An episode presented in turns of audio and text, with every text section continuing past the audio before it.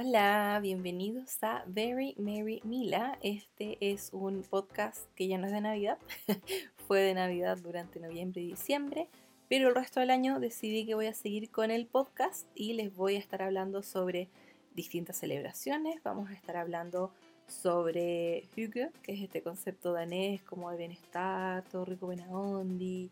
Vamos a hablar sobre favoritos, les voy a contar mis datos y ideas y vamos a hablar de todo un poco. Y también estoy haciendo unos episodios de cuarentena para acompañarlos y para que ustedes me acompañen a mí. Así que bienvenidos, yo soy Mila, tengo un blog y un Instagram llamado mila.com, los voy a dejar ahí en la descripción de este podcast por si no los conocen y si ya los conocen, bueno, bienvenidos acá también porque de seguro nos hemos visto en alguna otra plataforma. Así que gracias también por estar aquí escuchándome. Hoy día voy a hablarles de Pascua, así que feliz Pascua. Llegó un día atrasada, sorry. Eh, tenía muchas ganas de, haber publicado ayer el episodio de Pascua, me habría encantado hacerlo. No pude porque mi plan original era grabar el episodio el sábado. Y no lo hice, no tuve tiempo, porque igual, como a mí me gusta hacer los episodios de celebraciones y contarles sobre todo lo que averigüé, obviamente tenía mucho que investigar Así que no tuve tiempo de investigar tanto durante el sábado, el domingo. Estaba cansada, tuve una semana súper intensa, súper ocupada, que en realidad me encanta, me encanta estar ocupada, en especial en esta época, eh, porque yo soy intérprete y trabajo independiente.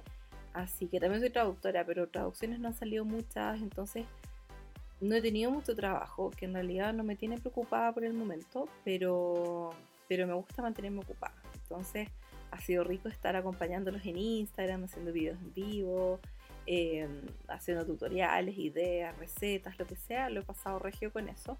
Pero obviamente el domingo estaba agotada y necesitaba tomarme el día entero para flojear y fue maravilloso. Aparte que ayer el día estuvo nublado, acá en Santiago llovió un poquito, así que así que igual estaba como ideal para quedarse en pijama flojeando y eso fue exactamente lo que hice y me encantó, lo disfruté al máximo. Espero que ustedes hayan tenido una linda Pascua, espero que lo hayan pasado súper bien. No sé si los visitó el, conejito o no. Eh, a mí no me visitó el conejito. No, parece que murió de coronavirus y no, no, apareció el, no apareció el conejo. Pero con mi hermana habíamos hecho unos huevitos de Pascua acá en la casa días antes en realidad y obviamente no alcanzaron a llegar a la Pascua misma, los comimos todos pero, pero igual hicimos un brunch, que es como nuestra tradición. Siempre hacemos un brunch para el domingo de Pascua y vienen mis abuelas y todo, y, somos más por lo general. Esta vez éramos nosotros cuatro solamente, mi hermano está eh, de cuarentena en el sur y que, que es súper bien por él, porque en realidad él es como muy outdoor y está con harta gente, está bien acompañado y está en un lugar grande que tiene un un lugar así gigante atrás, como terreno para caminar y está un cerro y lo está pasando regio. Eh, pero no está con nosotros, así que em, mis abuelas tampoco, están también súper bien, están en su residencia acá en Santiago, súper bien, pero, pero obviamente em, lo pasamos solamente mi hermana, yo, mi papá y mi mamá. Y los gatos, por supuesto. Eh, yo tengo tres gatos, los que me conocen saben eso. Y son dos gatitas y un gatito. Y mi gato, el rucio, ama la Pascua, es su época favorita del año. A la Negrini le gusta la Navidad. Le encanta estar abajo el árbol de Navidad, los adornos de Navidad, le encanta. A la Chofi le gustan los cumpleaños. Le gusta cuando hay mucha gente, cantar el cumpleaños feliz, lo canta con nosotras. le encanta. Y, y al ruso le gusta la Pascua. Le encantan los huevitos, le encanta destruir los huevitos que tú pintas. Es una cuestión que le fascina. Así que también le hicimos huevitos. Nuestra tradición de, Pascua es el Viernes Santo. Eh, bueno, voy a aclarar que yo, em, yo soy cero religiosa en realidad. Cero, así no, no me gusta para nada la religión ni nada. Les conté en el primer episodio, de hecho, que no hice la primera comunión. Me metieron, yo no iba a un colegio católico ni nada, ni religioso de ningún tipo. Y Así que me metí en primera comunión porque mis papás me dijeron, oye, ¿querés ir? Y yo como, ay, en realidad sí, porque mis dos mejores amigas van, debe ser bacán. Lo odié, obviamente. No fui donde iban mis mejores amigas, pero aunque hubiésemos ido, igual no, no me habría gustado, ya lo tengo súper claro. Y me cargaba. y no fue de mi interés, era como, ¿por qué tengo que querer a alguien que no conozco? Como que nunca lo voy a poder entender. Eh, puedo respetar, obviamente, que haya gente que sí, que tenga fe y toda la cuestión, pero yo a mí me supera, a mí a nivel personal. y, y, además odiaba que los libros eran tan, tan horribles, tan mal dibujados. Es como, ¿cómo esperas que una persona tenga interés en Baby Jesus si tú no le has puesto ni un empeño en hacer un libro como la gente? me supera. Era chica cuando vi los libros y me superó. Ahora de grande me sigue superando. Así que no puedo, no puedo con eso.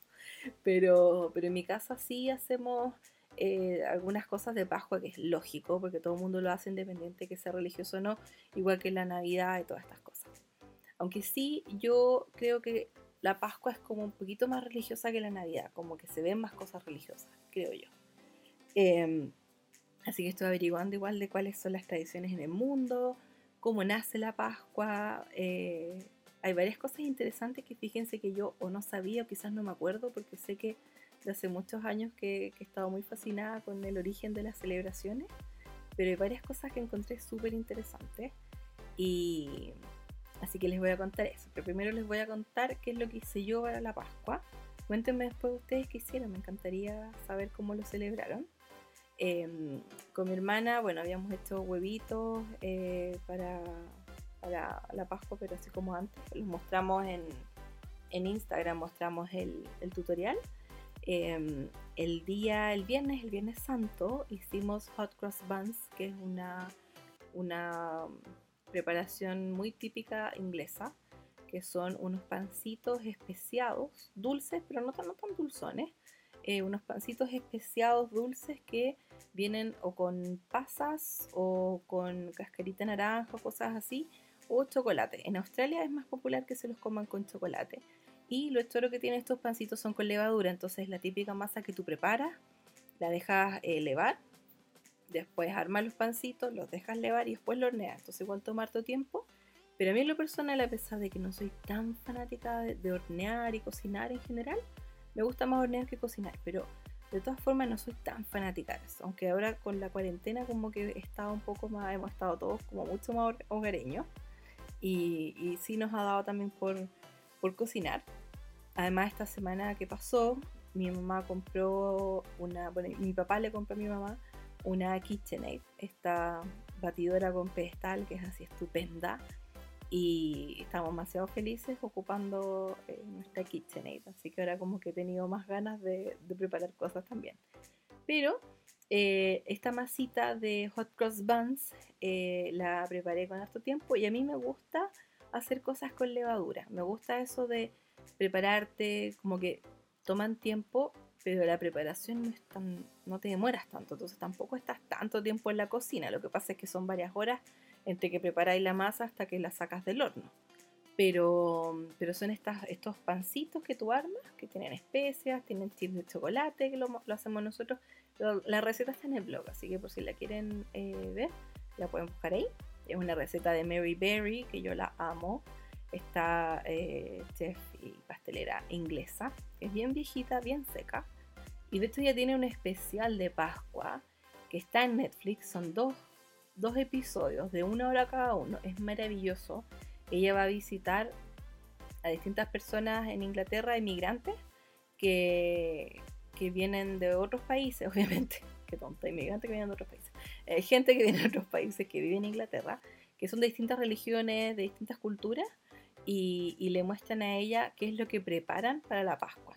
Es súper choro, no es todo vegetariano, pero varias cosas sí o cosas que puedes hacer en versión vegetariana o vegana, si eres vegano. Y, y, me encantó, me encantó ese especial, yo lo veo todos los años. Y ella en ese especial hace sus hot cross buns, que son estos pancitos, y le hace una cruz. Yo a veces los preparo el resto del año porque son bien ricos. No los hago tan seguido porque me gusta eso que sean especiales y para esa fecha. Pero los he preparado en, otras ocasiones, no les hago la cruz, pero eh, para no ser tan hereje, les hago una cruz para la Pascua. Más que nada porque se ven bonitos y, son más tradicionales. Entonces, para las fotos de Pascua les hago la cruz. Y son súper ricos. Así que el viernes en la mañana preparé el preparé la masa de los hot cross buns, estrené la KitchenAid con, con esa preparación y después en la tarde, bueno, hice la masa. Después lo segundo en lo que probé la KitchenAid fue haciendo Dalgona Coffee, que es este tipo de café que está muy de moda hace mucho rato, que es, es una magia negra, de verdad que parece magia negra. Mezclas dos cucharadas de café instantáneo, dos cucharadas de azúcar, dos cucharadas de agua, bates eternamente, tenéis que batir con, bueno, con batidor a mano si quieres, pero es mejor un batidor eléctrico. Y si es de pedestal mejor porque no tenéis ni que mover el brazo, no tienes que hacer nada. Pero con un batidor eléctrico funciona regio. Pero igual son como batir 10 o 14 minutos por lo menos. Eh, a mano yo sabía que hay gente que puede estar hasta media hora batiendo. La cosa es que tú bates y bates y bates y bates y quedas con un merengue así como muy, muy, muy denso, muy cremoso, que es de café. Y eso se sirve en un vaso, tú pones vaso, hielo, leche y le pones esta espuma de café. Y porque comiendo la sola es súper amarga en realidad, porque tiene partes iguales de azúcar y café, pero no es mucho y el café obviamente es amargo.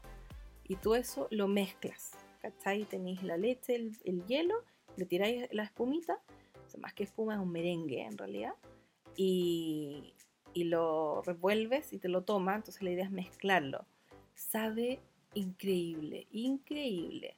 Sabe como cuando te tomas un café helado y no sé si el café helado es tan típico en otras partes que no sea en Chile, yo creo que en varias sí, pero es como el típico café con leche en un vaso largo que viene con unas bolas de de vainilla y crema. Eh, y con hielo y todo. Bueno, sabe como a cuando ya te estáis tomando lo último del café helado, cuando el, el, helado ya se derritió y la crema también, y te queda como ese café cremosito, exquisito, es increíble, me encantó. Eh, también está la versión, eh, hay otra gente que hace preparaciones con eso y ahí usan mayor cantidad de azúcar para que sea como comestible, por ejemplo, como para frosting de algún cupcake una torta, para hacer merenguitos. Hay gente que ha hecho un montón de experimentos con esta cuestión, pero se llama Dalgona Coffee y pueden buscar por ahí cualquier video si quieren para ver cómo funciona. Yo lo mostré en mis historias nomás, quizás después saco una foto más adelante de, cómo es, porque, o sea, como para ponerlo así como fijo en, mi, en mis fotos de Instagram porque ya decidimos con mi familia que todos los bienes van a ser bienes de Dalgona Coffee. También se nos ocurrió que de repente con, somos muy porrayo, eh, con un poquito de whisky quedaría rico. O también estábamos pensando con mi hermana eh, si es que se podría tomar con leche calentita, porque ya, va ya empezó el frío. Así que vamos a ver qué tal. Pero todos los viernes vamos a celebrar que se acabó la semana y yo la patúa no estoy trabajando ni nada, pero bueno, mi hermana mi papá sí. Eh, y mi mamá y yo estamos también eh, más que ellos a cargo de, hacer cosas en la casa, así que en realidad todos estamos trabajando. Para mí igual generar contenido acá en Instagram, en todas mis plataformas, igual es, trabajo, no es un trabajo así como formal. Eh, no siempre es remunerado, a veces sí, pero, pero igual te mantiene ocupado. Así que yo, yo también estoy, como les conté en los episodios de cuarentena, igual estoy tratando de tener como una semana bien marcada. Por ejemplo, cuando es día de semana, me preocupo más de que todos los días tengo que hacer la cama, todos los días me he visto un poquito más decente, todos los días estoy mucho más activa. Y ya los fines de semana, filo si estoy en pijama, no importa si no hago la cama, eh, no importa si flojeo más, como que trato de mantener esos límites. Eh, así que también rico poder celebrar que se acaba la semana y tomar Dalgona Coffee, nos encantó, así que se los dejo súper recomendada esa magia negra. Eh, y ahora como que todo el mundo dice como que deberían dejar de llamarlo Dalgona Coffee, debería llamarse Quarantine Coffee en inglés, como café de cuarentena. Todo el mundo lo está preparando ahora, ahora más que nunca. Y muy rico. Así que, así que eso está eso, que además lo chévere es que es vegano, o sea, es algo muy espumoso, cremosito, exquisito y es vegano. Nosotros lo tomamos con leche de avellanas, la sí que me encanta, es mi leche favorita y que es increíble. Pero con cualquier leche que ustedes quieran usar, eh, si les gusta la leche vegetal, mejor todavía. Eh, hay varias opciones, a mí esa, para mí esa es mi favorita. Así que, así que eso. Em, eso es lo que tomamos el viernes. Después almorzamos. En mi casa es súper típico los viernes. Mi familia come empanada gallega. Yo no como eso porque tiene. A ver, es una empanada. Yo comí eso, pero comí la versión vegetariana. Es una empanada que tú haces grande en la lata del horno y le echas un pino que es como de cebolla salteada con pimiento, aceitunas, no me acuerdo qué más, y le echan atún. Y eso lo hornean. Eh, a mí me hicieron lo mismo, pero sin, sin atún, como el pino con cebolla y pimiento y aceitunas y no me acuerdo qué más. Con champiñones había quedado rico, pero no teníamos. Y la verdad es que estaba exquisito, la masa quedó increíble. A mí me hornearon uno aparte, eh, no en la lata del horno, sino que al lado pusieron un... Porque mi mamá, como somos cuatro, tampoco hizo la lata del horno porque es muy grande. Lo hizo en una lata del horno eléctrico, uno más chiquitito que tenemos. Ahí en esa lata del horno metió eh, la empanada gallega que era para mi, mi mamá, mi papá y mi hermana. En realidad no era para cuatro, era para tres. Y a mí me hizo uno aparte en un pocillito y oh, estaba exquisita, me encantó. Así que almorzamos eso.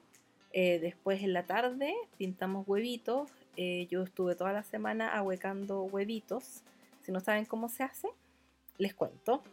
Eh, para que se preparen para el próximo año. Los huevos en la punta, cualquiera de las dos extremos de lo mismo. yo lo hago siempre en la punta, que es como más, del, más chiquita, como en la parte superior del huevo, se supone. ahí le ponen un scotch chiquitito, un pedacito de scotch o de washi tape y con un alfiler o un pin, esos pins que son para, para poner cosas en un diario mural, eso como de corcho esa onda, con uno de esos yo hago un agujero.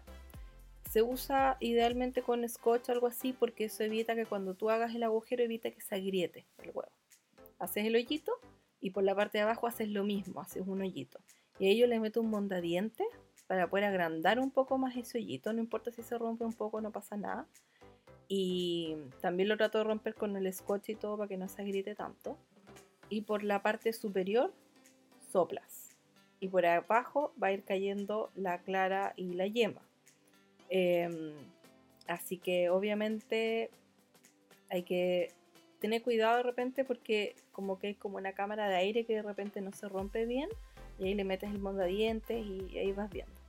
Pero, pero eso, así se huecan los huevitos y después yo por el agujero que quedó un poco más grande, le meto un poquito de agua, lo agito y por el agujero superior soplo y le quito el agua y lo dejo secando eh, un par de horas y listo. Así que estuve toda la semana juntando huevitos para, para poder decorarlos, porque al ruso a mi gato le encanta, le encanta destruirlos. Y, le hicimos huevitos, aunque los fuese a romper, fue como ya, filo, no sé, tan feliz que no podemos decirle que no. Así que hicimos eso, le dimos sus huevitos, los decoramos con decoupage, que es como más fácil porque los, le, le pegas servilletas y las pegas con pegamento y, es mucho mejor y además quedan mucho más firmes. De hecho estuvo jugando mucho con ellos, pero no los logró destruir. Así que yo creo que por lo mismo, como que no pescó tanto los huevitos este año, porque no los pudo destruir. De hecho mi papá una vez se trajo unos huevitos de Pascua pintados a mano así, pero es que se mueren lo increíbles que eran, se los trajo de Praga. Y hermosos, hermosos, maravillosos. ¿Qué no hizo para poder traerse esos huevos así como en el mejor estado posible? Eh, de verdad que los cuidó mucho así todo el viaje. Llegó acá y el mismo día que los trajo, es que no nos dimos ni cuenta, no lo pensamos. Llegó el gordo, no sé cómo lo hace, tiene un radar, agarró los huevos y los destruyó enteros, qué horror. Así que es, peligroso con los huevos pintados. Ahora, como estos eran de decoupage y drama y todo, como que parece que no le gustaron mucho. Pero bueno, yo he pintado huevitos muchas veces y es terrible. O sea, es que se vuelve loco con esa cuestión. Así que los huevitos pintados, esos que son más frágiles, le encantan. Pero eso estuvimos haciendo el viernes en la tarde, decorando huevitos. Y eh, mientras decoramos los huevitos, yo ahí me tomo un tiempo para ir a meter los hot cross buns al horno y después puse la mesa en, la, en el living porque, porque el comedor lo estábamos usando, estábamos usando esa mesa para decorar huevitos y no habíamos terminado todavía, así que ya como a las 6 y algo por ahí eh, estaban listos los hot cross buns y los comimos con mantequilla. Tú los cortas por la mitad porque son como pancitos y te los comes con mantequilla. Y cuando ya están fríos, Eh, los puedes tostar y también comer con mantequilla. Son increíbles, me encantan. Así que comimos eso, después terminamos de decorar los huevitos, después vimos algo de tele con mi hermana y todo. Después el sábado tuvimos en la mañana una videollamada con una prima que estaba de cumpleaños y también saludamos a otra prima que está de cumpleaños, una de mis primas que está en Viña y otra prima que está en Buenos Aires. Así que las saludamos, conversamos un buen rato. Después yo hice el video en vivo de mi librero, mostré en Instagram mi librero, mostré todos mis libros, pasé muchos datos, lo pasamos súper bien. Y después en la tarde creo que tomamos tecito, como que estuvo muy relajado. Eh, ah, y empezamos a ver Downton Abbey con mi familia. Ya la vimos, ya la vimos hace tiempo, somos muy fanáticos de la serie y la empezamos a ver de nuevo. Así que, así que me encantó, me encantó porque tú cuando ves una serie que te gusta mucho, esa es de mis series favoritas, Em, cuando ves una serie que te gustó mucho y la ves por segunda vez, como que la ves con otros ojos porque tú ya sabes lo que va a pasar. Entonces e-, es, muy, muy interesante porque hay cosas y detalles que tú quizás no habrías notado antes. Así que la disfrutamos un montón, vamos a seguir viéndola, aparte que es como panorama ideal eh, para, el, para el invierno, así como todo fancy, tecito, y oh, me encanta. Así que vimos tanto Navi y después... Em, Después, después, creo que nos fuimos con mi hermana igual a ver tele, me bañé, no sé qué, no me acuerdo bien qué hice. Y después, el domingo, eh, me desperté igual temprano y me quedé flojeando. Mi hermana salió a donar sangre para una persona que eh, es para un familiar de una amiga de ella. Así que fue a donar sangre. Por suerte era una clínica que, estaba todo separado. Entonces las torres donde están atendiendo a pacientes con, coronavirus es aislado de donde se dona sangre. Y la gente que está trabajando en el área de coronavirus no está, no se pasa para esa área. Entonces como que fue muy, muy tranquilo. Igual se llevó una mascarilla. Eh, nosotros tenemos unas para nosotros de en caso que nos diera, eh, tenemos una para cada uno de estas que son las N95, que son como más cuáticas, aunque igual ya compramos de las otras, como por si tienes que salir otra cuestión para no usar esas. Eh, la un rato corto y quedó muy adolorida, la cara le quedó súper marcada, súper adolorida. Oh, qué increíble, se pasó. Yo he visto muchas fotos de, del personal médico con heridas en la cara por eso. Increíble, o sea, es impresionante y qué horror qué horror en realidad el, dolor. Eh, así que nada, ojalá que, puedan existir algunas formas de aliviar eso o evitarlo. De hecho hay un chico en Estados Unidos que tiene una impresora 3D y encontró la forma de... Hay unas mascarillas que se ponen por detrás de la oreja y al personal médico eso también le quedaba muy adolorida, le dolía mucho la oreja, las orejas. y, este niño inventó unas cositas que tú te las pones en el pelo y de ahí puedes agarrar el elástico de la mascarilla. Entonces como que te alivia como toda la presión en las orejas, lo encontré demasiado genial. Eh, así que bueno, mi hermana salió esa mañana, pero volvió pronto. Hicimos un brunch. Esta vez el brunch estuvo menos producido, estábamos todos así como, o sea, igual pusimos la mesa bonita y todo, decoramos y toda la cuestión, pero, pero igual estuvo como más piolita. Y no hicimos tanta producción, en realidad yo creo que estábamos todos así como medio flojitos en realidad. Y, pero igual entusiasmados. Así que mi mamá hizo un queque de zanahoria con manzana, con frosting, obviamente queso crema, estaba muy rico. Y fue eso y comimos, bueno, espinacas y salteadas con palta también aparte para ponerlo al croque madame. Yo hice unos croque madame. El croque madame es un sándwich que es de origen francés, que son rebanadas de pan, entonces un sándwich. Eh, idealmente con pan artesanal, queda mejor, pero si no puede ser con pan de molde. Eh, y tú pones una rebanada, le echas salsa bechamel o salsa blanca, es lo mismo, y le pones queso. Se supone que usa jamón también, pero yo los hago sin jamón, obviamente. pan, salsa bechamel, queso, salsa bechamel y la otra rebanada del pan por dentro, se cierra, se tapa le pones de nuevo salsa bechamel por encima del pan cuando ya está tapado. Quesito, eh, un poco de queso rallado. Y se mete al horno. y eso se dora y se derrite y queda increíblemente cremoso.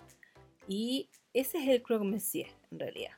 El croque madame es eso mismo, pero le pones un huevo frito encima. Entonces, obviamente como yo lo hago sin, sin jamón, prefiero el croque madame para que tenga como algo más. Y aparte que es mucho más rico porque va obviamente con la yema así como, como, esta, como cremosita. Oh, está increíble, increíble, increíble, me encantó. Así que, así que hicimos eso. Y después yo me fui a bañar, me lavé el pelo y vimos tele con mi hermana. Y eso estuve como el resto del día flojeando. Así que estuvo súper rico. Esa fue mi, Pascua. Y, y, me encantó, me encantó, así que lo pasamos súper bien con mi familia. Espero que ustedes igual hayan pasado regio estupendo y que estén teniendo igual una muy linda semana. Ya, voy a ahora contarles todo lo que sé sobre la Pascua. Fíjense todo lo que averigüé en realidad, porque hay muchas cosas que no, o que no sabía o que no recordaba, porque siempre me ha fascinado esto de, saber cuál es el origen de las celebraciones. Y de hecho, fíjense que hay algo que me... Espérenme. Aquí está. Abriendo mi pauta. No la había abierto Mi pauta en realidad es como donde anoté todas mis averiguaciones de la Pascua. A mí la verdad, em, me pasa que la Pascua, yo digo, claro, es como un feriado más religioso. Y yo pensé que el origen no era, no pagano, como suelen ser la mayoría de los orígenes de muchas celebraciones, que era un festival pagano. Llegaron los católicos, se apoderaron de la cuestión, lo hicieron más fome. y, y bueno, acá yo pensé que era distinto, que todo partió con la cuestión de Baby Jesus y no, pues también tiene origen pagano, fíjense.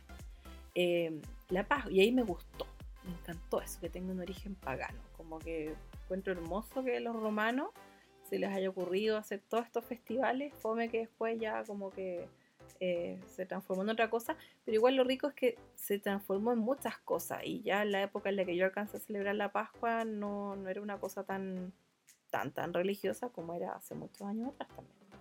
Así que ahora uno lo puede celebrar también como uno quiere. Entonces, ¿cómo partió? Partió como un festival pagano para celebrar la primavera en el hemisferio norte, porque ustedes saben que allá es primavera.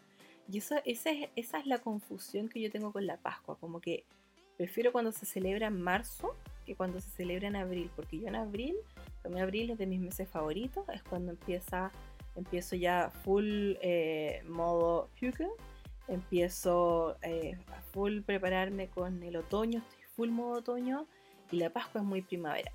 Entonces es como fome. Por último, con la Navidad uno ya está acostumbrado a ver cuestiones con copos de nieve y todo, como que aunque sea medio ridículo para acá, para el hemisferio sur, eh, igual no es tan raro, pero como con la Pascua sí me pasa que me perturba un poco pero me gusta igual, me gusta igual la Pascua, tiene colores pastel, tiene conejos, tiene huevitos de chocolate, ¿por qué no me iba a gustar eso? Así que sí, me gusta. Eh, pero claro, me confunde un poco cuando es en abril porque es como muy primaveral y yo estoy muy en modo otoño, pero igual, igual rico.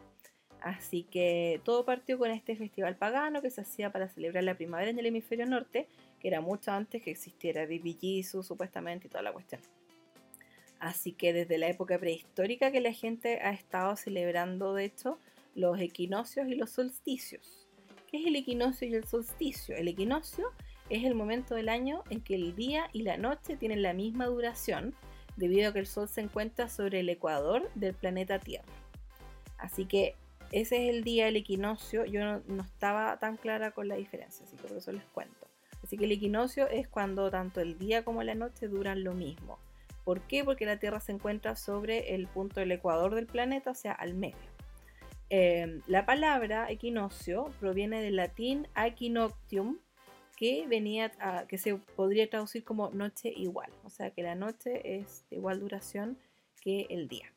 Y el solsticio, que viene del latín solsticium, es un concepto astronómico que se refiere a la época en que el Sol se encuentra en uno de los trópicos, o sea, en uno de los puntos más alejados del Ecuador.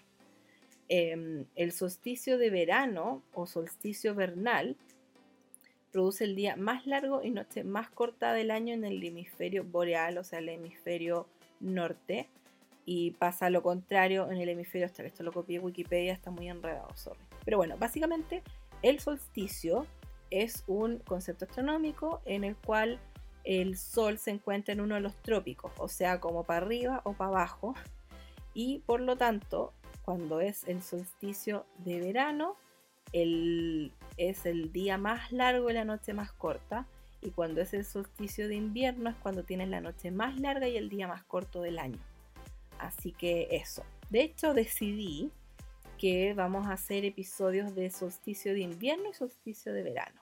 El solsticio de invierno, que es el que más se nos acerca a los que estamos en el hemisferio sur, es el 20 de junio y ese es el mismo día que cae el solsticio de verano para los amiguitos del hemisferio norte.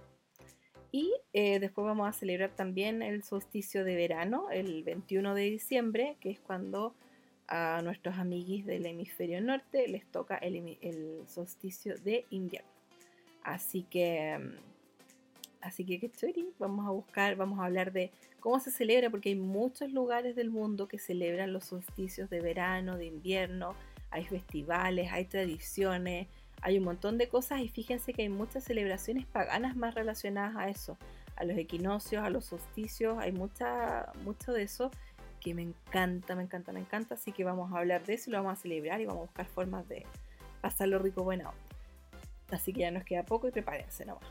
Así que bueno, ¿qué pasó con la Pascua?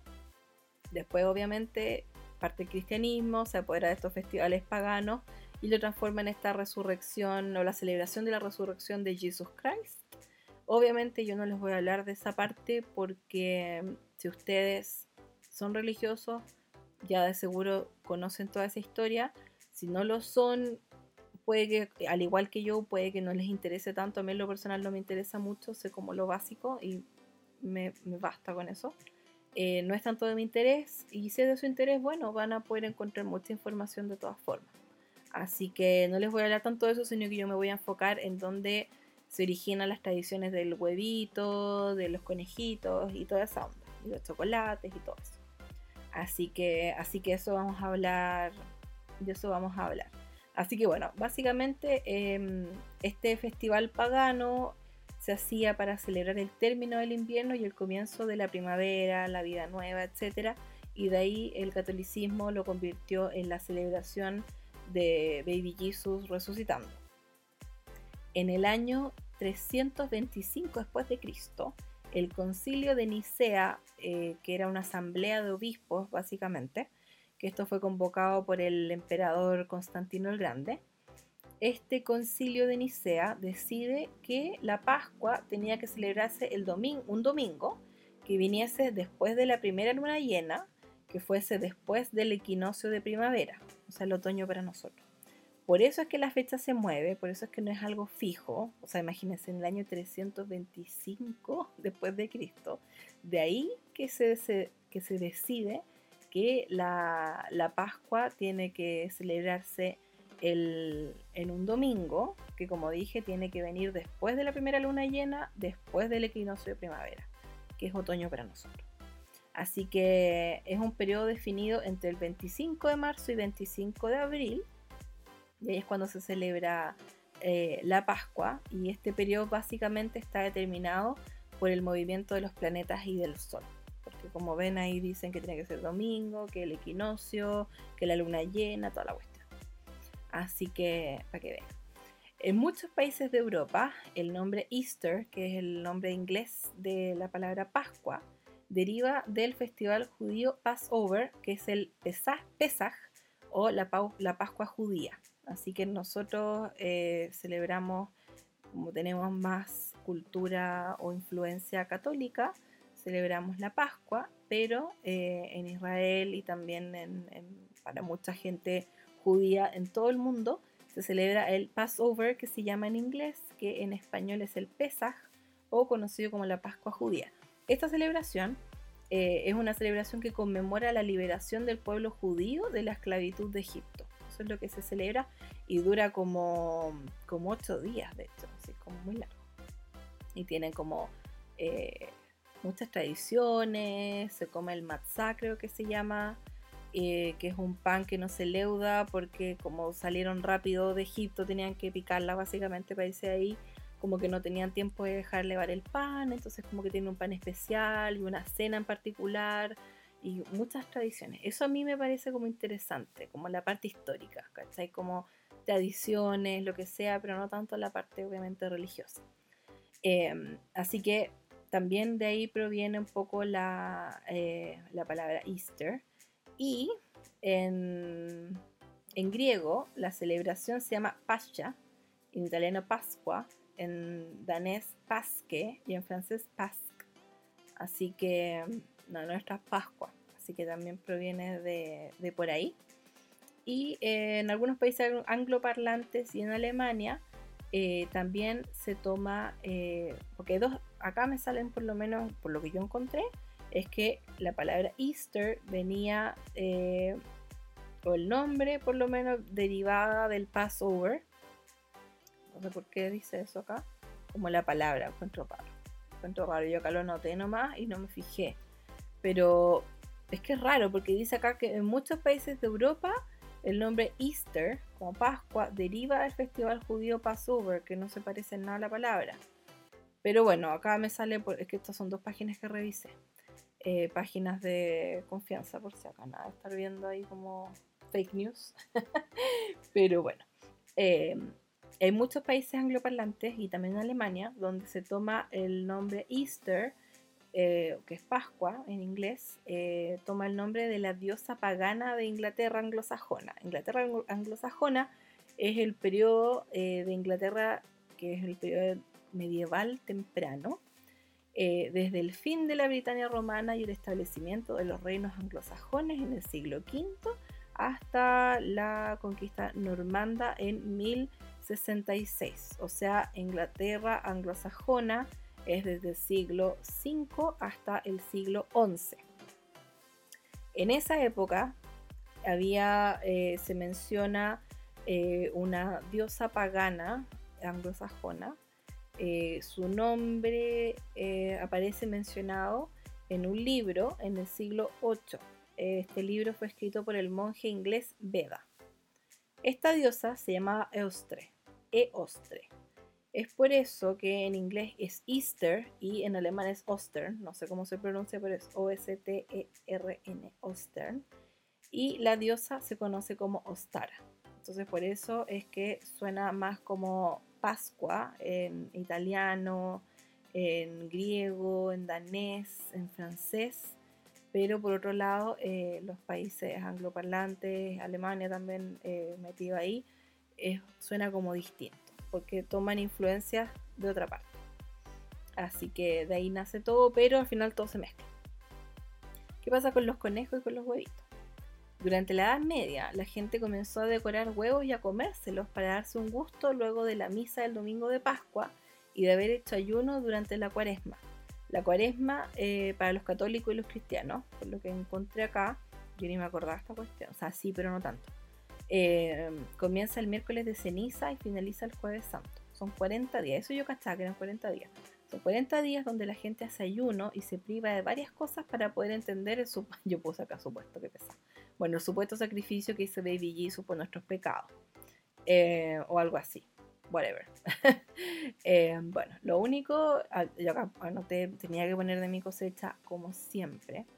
Eh, lo único bueno que puse acá que noté es que se incentiva que la gente evite comer carne. Eso se, se, motiva a la gente que lo haga. Pero en realidad yo digo, como buenos católicos, muchos, eh, yo creo que es como, ay sí, Baby Jesus y resurrección y todo, pero de ahí a que hagan tantos sacrificios de dejar de comer carne, aparte del Viernes Santo, que igual comen pescado, como se lo aporte. Pero bueno, se supone que deberían durante todo el periodo de cuaresma dejar de comer carne. De seguro hay gente que lo hace, pero yo creo que la mayoría no. Em, así que eso.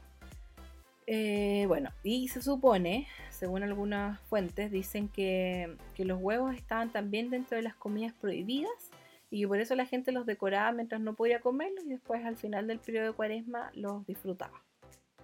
Así que de ahí nace también Y también los huevos son como un símbolo de vida nueva y todo eso. Entonces también como que se asocia un poco a la primavera eh, y después como que se empezó a asociar a lo de Baby em, así que eso, eh, la tradición de decorar y comer huevitos sigue haciéndose en muchas partes del este de Europa, como en Polonia. Mucha gente decora huevos duros, huevitos ahuecados, de todo, en realidad en todo el mundo, pero como que ahí es como más fuerte.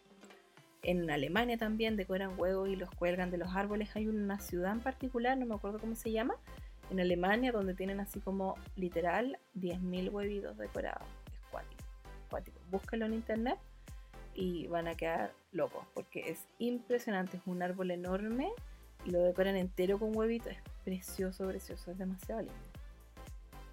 Así que eso me encanta. Me encanta que la mayoría de estas tradiciones súper choras, como muy artesanales, de decorar cositas y todo, vienen mucho de Alemania. Así que encuentro bacán. Demasiado bueno el aporte de los alemanes en estas celebraciones. Eh, ¿Qué más? Ya. ¿Qué, pasa con los conejos? Los conejos y las liebres también están asociadas con la fertilidad y, con, y son símbolos vinculados a la diosa Eostre, que les mencioné antes. Eh, se cree que la primera asociación con el conejo de Pascua fue una mención que se hizo en el libro Easter Hare que hare es eh, liebre en inglés. Así que el libro se llama Easter Hare o Liebre de Pascua.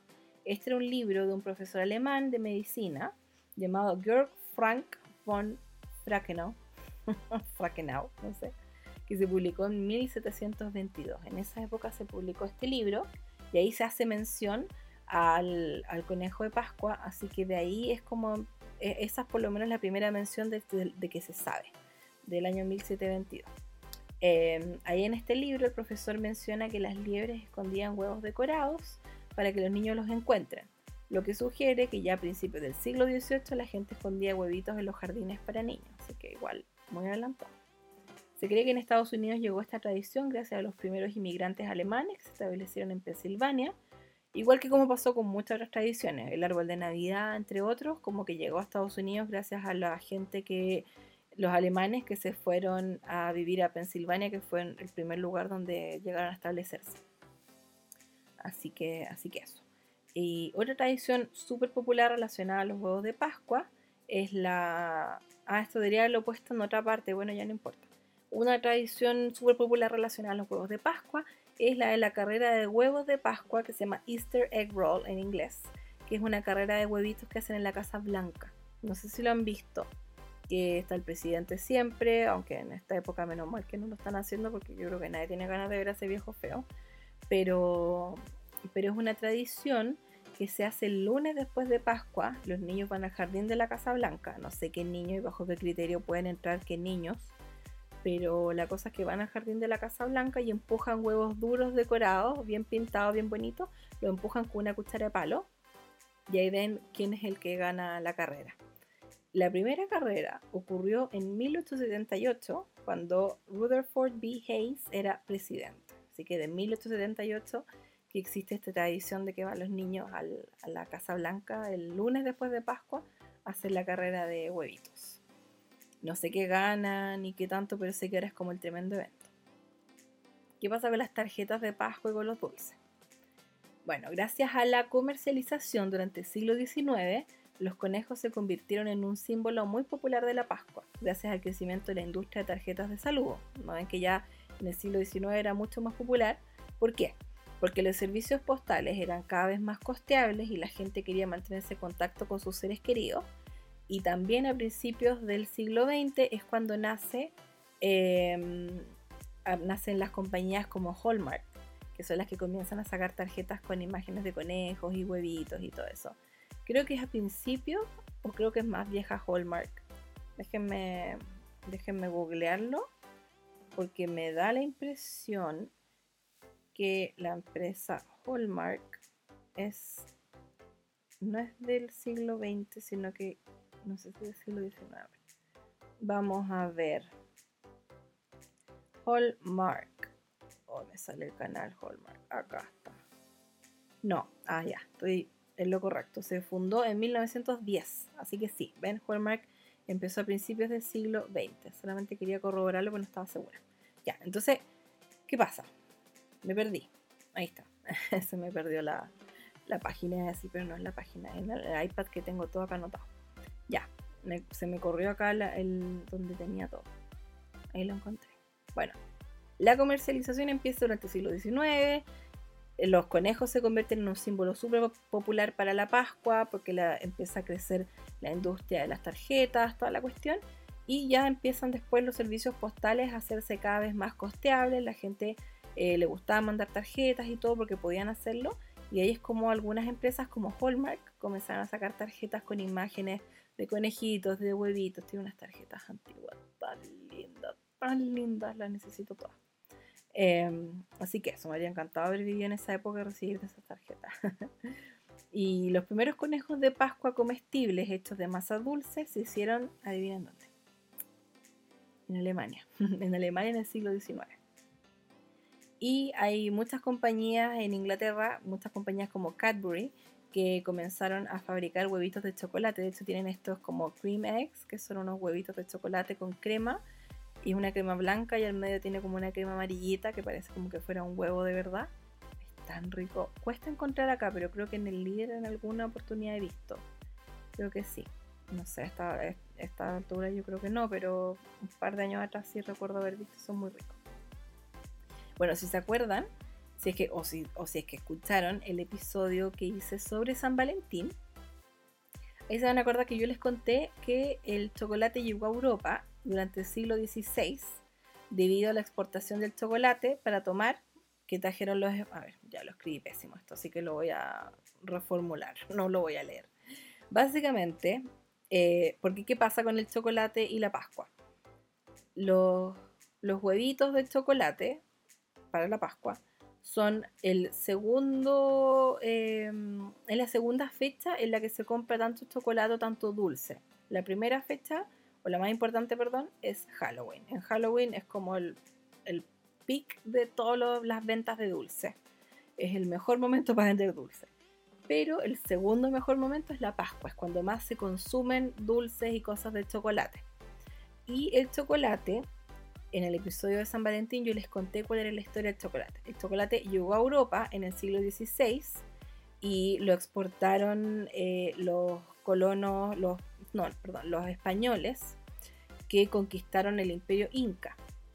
Esto fue en el siglo XVI y ahora los españoles, el imperio inca, eh, los conquistaron a los pobres y después se llevaron el chocolate y se lo llevaron a España y eso se popularizó por Europa. El chocolate, hasta mediados del siglo XIX, se tomaba en formato líquido, era un bebestible. En el siglo XVII ya era mega popular, llegó en el siglo XVI, como les dije, y eh, ya en el siglo XVII estaba así, pero la cagada, todo el mundo tomaba chocolate, le encantaba. De hecho, em, Carlos II de Inglaterra él fue el rey de Inglaterra, Escocia e Irlanda entre 1660 y 1685 cuando fallece. Este rey fue considerado el primer, considerado, perdón, el primer adicto al chocolate. Se gastaba una fortuna en esa cuestión. En el episodio de San Valentín pueden eh, escuchar un poquito más de su historia. Pero recién en el año 1847 se comienza a consumir el chocolate en formato sólido. Gracias al chocolatero inglés J.S. Fry Son, quien produjo la primera barra de chocolate. Imagínense, en 1847, J.S. Fry Son. Ellos son los Son, lo dije pésimo, lo voy a pronunciar de nuevo. mucha, mucha letra. En 1847, J.S. Fry Son. Así que eh, él fue, esta, esta empresa fue la primera en producir la primera barra de chocolate. La primera en producir la primera barra de chocolate. Estoy hablando pésimo pero ustedes me entienden. Así que bueno, ellos inventaron la barra de chocolate en Inglaterra. Y eh, a pesar de que ya en el siglo XVIII se hacían huevitos de chocolate en Alemania y en Francia, eh, en Inglaterra esta fue la primera compañía en crear huevitos de chocolate. Aunque Cadbury es una de las marcas más populares que fabrican huevitos en Inglaterra hoy en día. De hecho, por lo que yo estoy investigando, busqué si es que J.S. Son tenían todavía, si todavía existían. Y no, se cerró la fábrica original hace unos años, como que pasó de un dueño a otro, después se perdió como la como cuando tenéis como la gran parte de las acciones, se perdió y fue como todo un enredo. Pero para que ustedes sepan, em, está, a ver, estoy averiguando, y la primera barra de chocolate producida en masa fue de esta marca, de J.S. Fry Son. Y se llama Fries Chocolate Cream. Así se llama, Fries Chocolate Cream. Esa fue la primera barra de chocolate producida en masa y es la marca de barra de chocolate más antigua del mundo. De hecho, es hasta el día de hoy se produce. Cadbury la produce hoy en día. Esta barra de chocolate fue lanzada en 1866 y hasta el día de hoy se puede encontrar. Así que esa es la barra de chocolate más antigua del mundo. Se las voy a repetir, se llama Fries, F-R-Y apóstrofe S, Fries Chocolate Cream, o sea, chocolate crema. Así que, oh, qué rico. Necesito esa barra de chocolate, debe ser rica, porque si la hace Cadbury, seguro. Bueno, y obviamente deben tener, yo asumo que usan la misma receta original. Yo preferiría que no sea tan rica, pero sea la receta original, a que sea extremadamente rica nomás y nueva. ¿Sí o no? Bueno, eso, esa es la barra de chocolate más antigua del mundo, para que vean un poquito de historia sobre, sobre los huevitos de chocolate y el chocolate en sí. Así que, así que eso, ya como, como durante el siglo XIX, cuando ya se producían en masa los huevitos de chocolate y todo eso y se empezaron a, popularizar. ¿Y qué pasa con algunas tradiciones en el mundo? Busqué algunas, hay varias entretenidas, hay otras que encontré muchas en realidad, pero seleccioné solamente algunas, así que así tengo material para el próximo año voy a hacer un, nuevo episodio de Pascua y, tener tema, porque imagínense el otro año después, si les digo todo ahora, no puedo, no puede ser. Aparte que podríamos estar eternamente hablando de Pascua. Pero busqué algunas y destaqué las que más me gustaron. Está, por ejemplo, el desfile de Pascua de Nueva York. Esta tradición nació a mediados del siglo XIX, cuando la gente de la alta sociedad iba a misa en varias, de las iglesias de la Quinta Avenida, que es así como las más top. Y luego salían en su mejor pinta, salían de la misa, vistiéndose así estupendo, porque ya empezaba la primavera. Entonces estrenaban como un outfit nuevo, sombreros de primavera, así como con harta flor, bien llamativo. Y esto empezó a llamar la atención de la gente común, que salían al final solamente a ver este como desfile de Pascua, que era cuando la gente topísima salía de misa y salía vestida así demasiado fancy y a la gente le encantaba ir a verlo.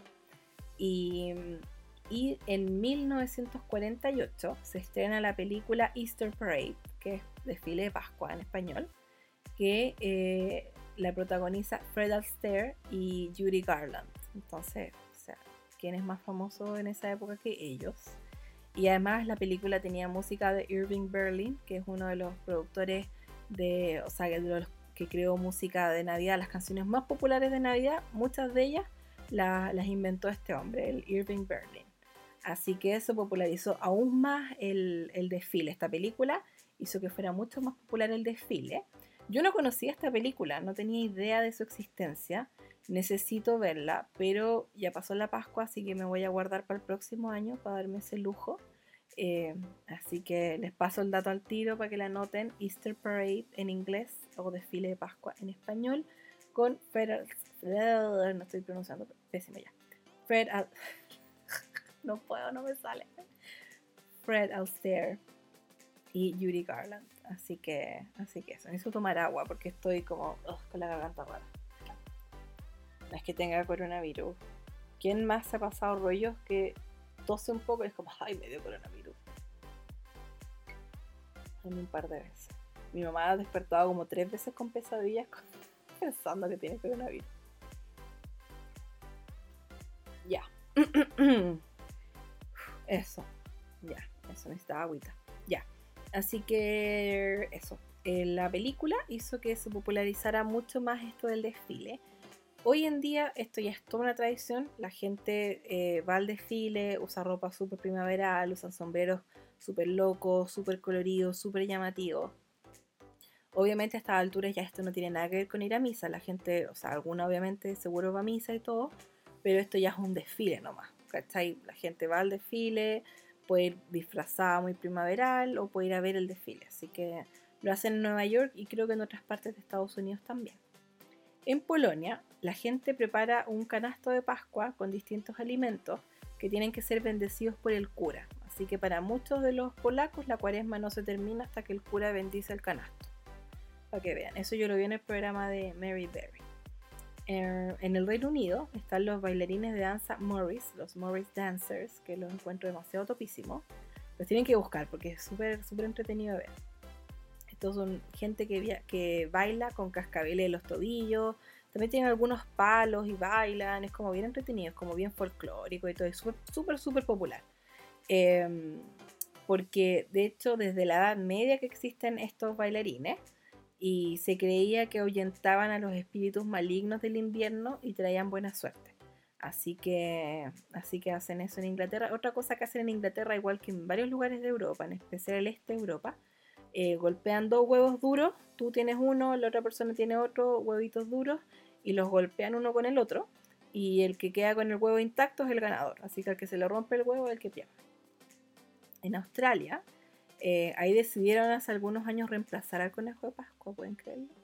Reemplazaron al conejo de Pascua por el bilby de Pascua. El bilby es un marsupial que es relativamente parecido al conejo. Eh, ¿Por qué hicieron esto? Porque en Australia los conejos son considerados una plaga, porque destruyen cultivos, hábitats naturales, igual fome, pero pucha, pobrecito.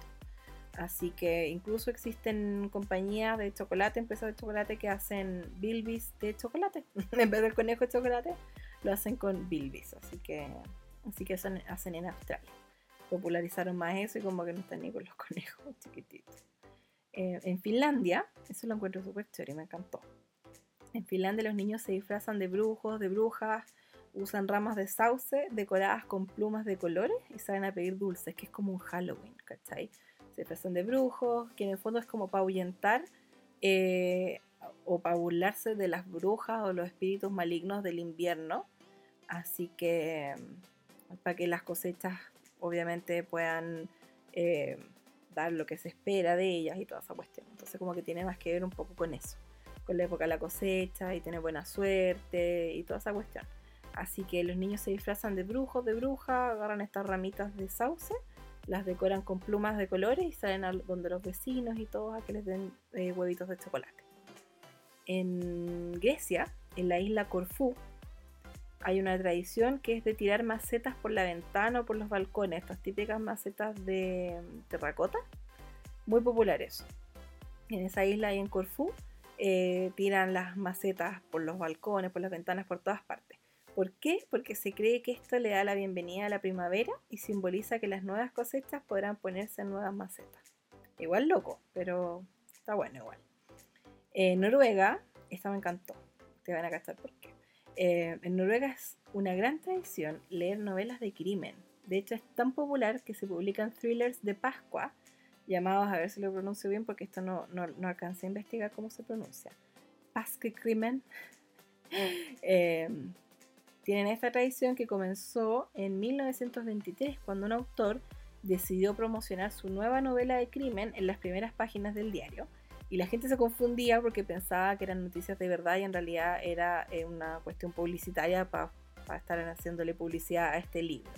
Así que incluso hasta en las cajas de leche salen novelas o novelas, no, pero historias como de detectives, crímenes y toda esa onda que a mí me encanta, así que lo encontré demasiado entretenido que hagan eso. Y aparte que es una tradición nada que ver con la Pascua misma, entonces es como choro que sea algo como muy distinto. En, República Checa y Eslovaquia, los hombres hacen látigos con ramas de sauces, y las, las decoran con cinta. Y con esas ramas de sauce decoradas con cintas golpean despacio, obviamente, a las mujeres. O sea, es como de broma, no es como que te pegan de verdad pero hacen esto porque se cree que como el sauce es el primer árbol en, el primer árbol en florecer, se supone que las ramas eh, transfieren la vitalidad y fertilidad del árbol a las mujeres. Encuentro una estupidez, como que yo no sé a quién se le ocurrió que ser demasiado fértil es demasiado bueno, yo encuentro que no, pero bueno, cada uno con lo suyo. En Verges, en España, hacen una danza de la muerte para la Pascua. Esto es como para recordar la inevitabilidad de la muerte Y eh, la gente se disfraza de esqueleto y baila al ritmo de un tambor, tienen antorchas, es como una, como una cuestión muy medieval, así muy loquilla. Y me encantó, me encantó, me encantó. Y lo último que anoté acá es que en Hungría la gente se tira agua porque se creía antes que esto tenía un efecto de limpieza y de sanación, además de fertilidad. De nuevo, con la misma cuestión. la fertilidad y la fertilidad. Pero bueno, antes solían tirar perfume a las mujeres y pedir un beso. Después era como perfume con agua. Y ahora como que es pura agua y se tiran agua entre todos en realidad. Ya no es como que se la tiran a las mujeres y les piden un beso. Quizás alguna gente lo hace igual, pero ya es más popular que se tiren agua nomás. Bueno, por lo menos ahí es primavera, se hace calor como que filo. No me imagino eso acá, me muero. Pero eso, esas son algunas de las tradiciones de Pascua en el mundo. Y ahora ya saben, igual que yo, cómo es que nace todo lo de los huevitos de Pascua, el conejo de Pascua, eh, por qué tiene el nombre Pascua, porque se llama Easter en inglés, porque se llama Pascua en español y en otros idiomas. Eh, así, que, así que para que vean, lo que más me gustó de todo esto es que todo se origina con un festival pagano. Eso me encantó. Así que eso. Aparte que también hacer esta investigación me inspiró a que quiero hacer eh, algún, alguna cosa entretenida como de solsticio de invierno, así como implementar una nueva tradición. Voy a buscar cuáles son algunos de los, algunas de las tradiciones que hay en el mundo. Conozco algunas y otras no, así que quiero investigar sobre eso porque lo encontré súper interesante. Así que a ver qué, qué se me ocurre y ustedes saben que yo siempre busco cualquier excusa para celebrar cualquier cosa, encanta. Así que, así que en eso voy a estar eh, próximamente. Ahí me van a poder ver en eso. Y ahí les voy a contar cuáles son mis ideas, a ver si también ustedes se entusiasman y quieren unirse a cualquier tipo de celebración que se me ocurra o, o lo que sea, porque en realidad eh, me gustaría hacer un episodio de eso y publicarlo eh, uno cuantos días antes del, verdadero solsticio de invierno para que todos tengamos tiempo de prepararnos y ver cómo lo celebran en otras partes, a ver si eso nos inspira y nos da algunas ideas. Así que esa es como mi nueva obsesión. Em, aparte de eso, no sé qué otra celebración se viene pronto, pero eh, bueno, en, en, mayo, yo sé que está el 5 de mayo, el 5 de mayo, que es una celebración gringa en realidad, que es como una celebración mexicana, pero en Estados Unidos, no en México, es muy freak. En México, si no me equivoco, en septiembre también es cuando celebran sus fiestas patrias, igual que acá en Chile. Y así que, así que eso. Yo tengo de hecho dos primos que están de cumpleaños el 5 de mayo, así que eso es como lo que sé eh, de las celebraciones que se tienen en mayo, pero voy a tratar de encontrar algún otro tipo de celebración que se haga en mayo en algún otro lugar del mundo quizás celebraciones que nosotros no conocemos, que no, las cuales no participamos, pero encuentro que es súper entretenido eh, poder, encontrar otras celebraciones, e inspirarse para unirse un poquito, de repente no unirse, pero por último aprender algo nuevo. Así que eso chiquillos, ese fue el episodio de hoy de Pascua. Les conté un poco sobre todas esas tradiciones y cómo se originan. A mí me encantó, me encantó aprender de eso. Y también les conté sobre qué es lo que hice estos últimos días. El próximo episodio va a ser sobre, mm, sobre mis favoritos, mis favoritos de eh, marzo, porque todavía no hago ese episodio, debería haberlo hecho hace rato, porque me gusta hacerlo más como a principios de, de mes y no a mitad de mes prácticamente. Pero como estuve haciendo también los episodios de cuarentena, estoy tratando de no hacer demasiados episodios, como que también quiero pausarlo, no pausarlo, pero como, ustedes me entienden, como, no fue la palabra, pero ya, ustedes me entienden. Ya estoy cansada, como que hoy día hice hartas cosas. Para mí lo ideal es hacer un episodio en la mañana. Y la mayoría de los episodios sí los hago dentro de la mañana. Hoy día no tuve tiempo, estuve investigando varias cosas durante la mañana, estuve haciendo otras cosas también, entonces como que ya al final del día ya estoy cansada. Pero, pero espero que a pesar de todas las pifias, todos los errores, todas las cosas que me costó pronunciar y decir, todo lo que me enredé, espero que igual eh, se hayan entretenido. Yo prefiero igual publicar algo con mil errores, no mil errores, pero bueno, unos cuantos, que editar cuestión y que se vea perfecto, porque De repente igual encuentro que han salido cosas entretenidas de, de lo que de lo que uno dice cuando se equivoca. Así que por último, si no se ríen conmigo, se rían de mí. y eso igual sirve. Así que esos chiquillos, espero que estén regio estupendo, que los que están haciendo cuarentena, eh, que lo estén pasando bien igual, estén aprovechando su tiempo. Ya voy a publicar pronto otro episodio de cuarentena, pero creo que esta semana no, eh, porque igual aprovecho en estos episodios como de contarles un poco de en qué estado pero, pero los episodios de cuarentena misma voy a, voy a dejarlos para, el, siguiente lo voy a dejar para la próxima semana, porque prefiero primero terminar el episodio ese de los favoritos, lo tengo súper pendiente. Y, voy a alcanzar a contarles algunas de las cosas que hice eh, durante marzo mientras todavía era, era, libre y podía salir. Y parte de marzo, gran parte de marzo, de hecho, más de la mitad de marzo me lo pasé igual en la casa, en cuarentena. Ya llevo 24 semanas, 28 días. 28 días exactos de cuarentena. Empecé el 17 de marzo. Así que ya les voy a contar la próxima semana cómo va esto de la cuarentena. Para mí no ha sido complicado, como les dije en los episodios anteriores. Yo estoy súper acostumbrada a pasar harto tiempo en la casa, no tengo ningún problema, el departamento es grande, la convivencia es buena, estamos acostumbrados a pasar harto tiempo, harto tiempo juntos. Em, y tampoco estamos todo el día juntos tampoco. Así que hemos estado súper bien. Y, eso ha sido muy agradable. Y yo igual estoy súper acostumbrada a hacer cosas en la casa. Así que de hecho hay un montón de cosas mías que tengo tiradas un poco, proyectos como de scrapbook y, y esa onda. Así que espero también poder dedicarme a eso esta semana. Esa es mi idea. La semana pasada estuve más enfocada en tutoriales y compartir algunas ideas y cosas así.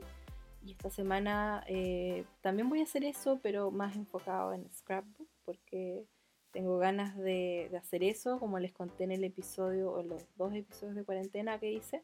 Estoy haciendo una bitácora de cuarentena, o sea, anoto todo lo que hago todos los días. No todo, todo, pero, pero por lo menos hago un resumen de mi día. Y, y me gusta porque tengo ahí todo anotadito, qué es lo que, qué es lo que estaba haciendo. Lo anoto en Evernote, que es una de mis aplicaciones favoritas, donde me organizo, así que lo anoto todo en digital, pero, pero mi idea es obviamente documentarlo en papel.